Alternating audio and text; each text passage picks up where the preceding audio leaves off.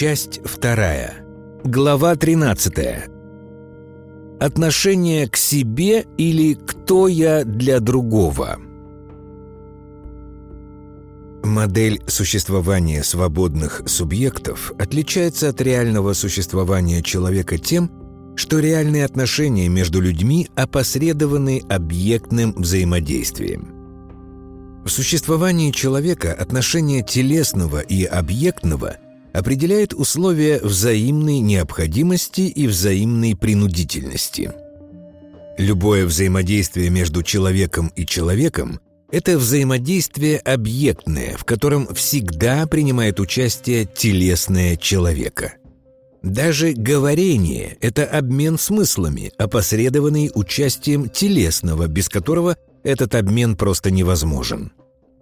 Действие в объектном, связанное с достижением ситуации, которая имеет желанный для человека смысл и связано с достижением желанных для него переживаний.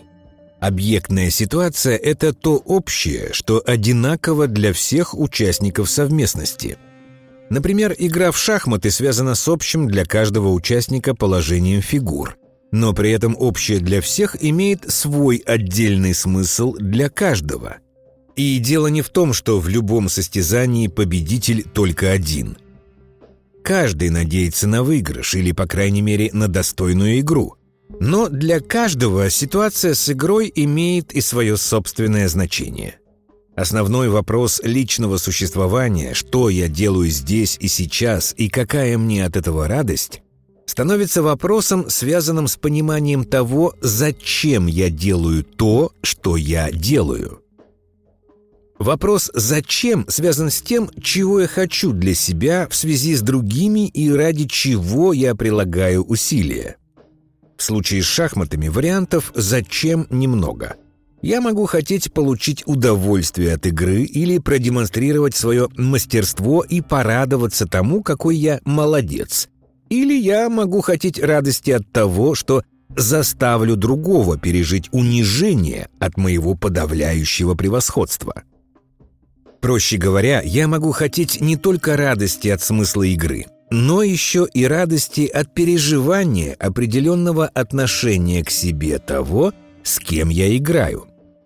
Желание определенного отношения к себе связано с моей потребностью во властности, то есть в переживании любой объектной ситуации существуют две составляющие. Это переживание общего для всех смысла объектной ситуации – и переживание отношения к себе, которое определяется властными устремлениями человека. Заинтересованность человека в определенном отношении к себе – это его заинтересованность в том, чтобы другие испытывали по отношению к нему определенные чувства или переживания. Достижение человеком желанных для себя переживаний связано как с получением необходимого объектного результата, так и с достижением результата своего властного влияния на переживания других людей. Иначе говоря, человек хочет не только желанных изменений в объектном мире, он хочет и желанных изменений в переживаниях других, с кем он находится в совместности. Заинтересованность человека в определенном отношении к себе – это его заинтересованность в осуществлении его властных устремлений для того, чтобы другие имели нужные для человека переживания. Возможность заставить других испытывать желанные для себя переживания тождественно возможности осуществления личной власти.